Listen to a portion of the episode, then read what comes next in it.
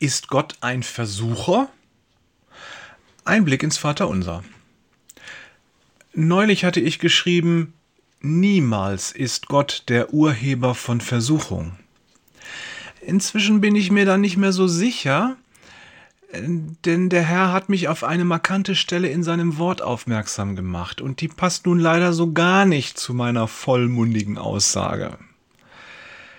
Es geht um Matthäus 6, Vers 13, die letzte Bitte im Vaterunser. Wir schauen in diesem Fall nur auf den ersten Teil des Satzes.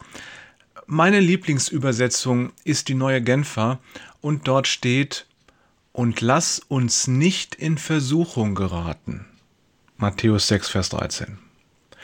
Diese Übersetzung gefällt mir gut, denn sie bestätigt mein Gottesbild.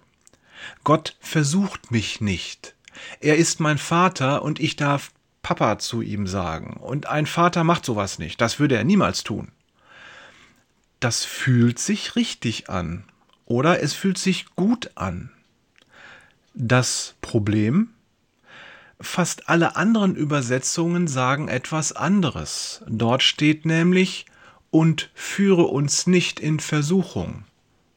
Matthäus 6, Vers 13 nach der Elberfelder. Der Sinn ist in diesem Fall ein ganz anderer.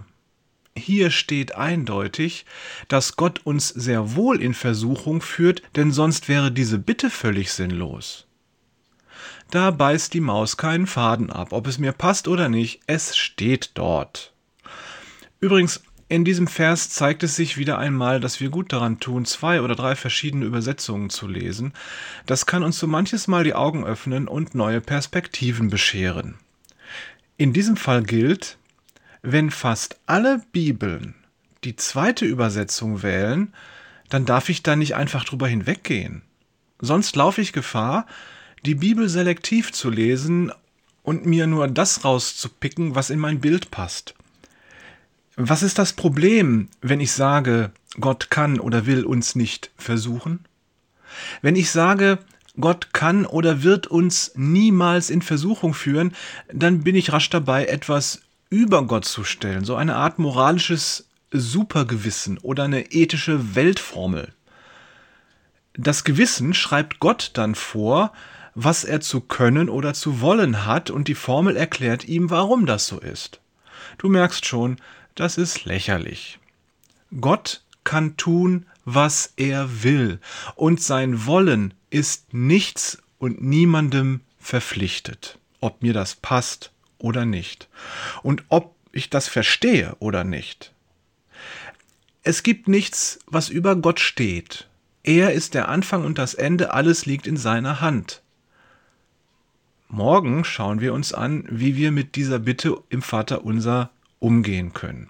Und dabei spielt der zweite Teil des Verses eine große Rolle.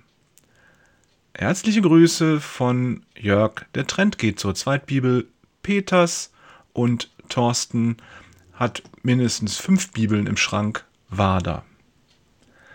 Ein kleiner Hinweis noch von Thorsten, dem Theologen. Wenn es euch ähnlich geht wie Jörg und ihr zu einer Gemeinde gehört, dann habt ihr meistens auch einen Pastor zur Hand oder eine Pastorin, die theologisch ausgebildet sind und solche Fragen ganz schnell lösen können, indem sie einfach in diesem Fall in den griechischen Text schauen und gucken, wie es da in der Urbibel drin steht. Matthäus 6, Vers 13, da steht es im Griechischen wörtlich übersetzt, und trage uns nicht in Prüfungen hinein.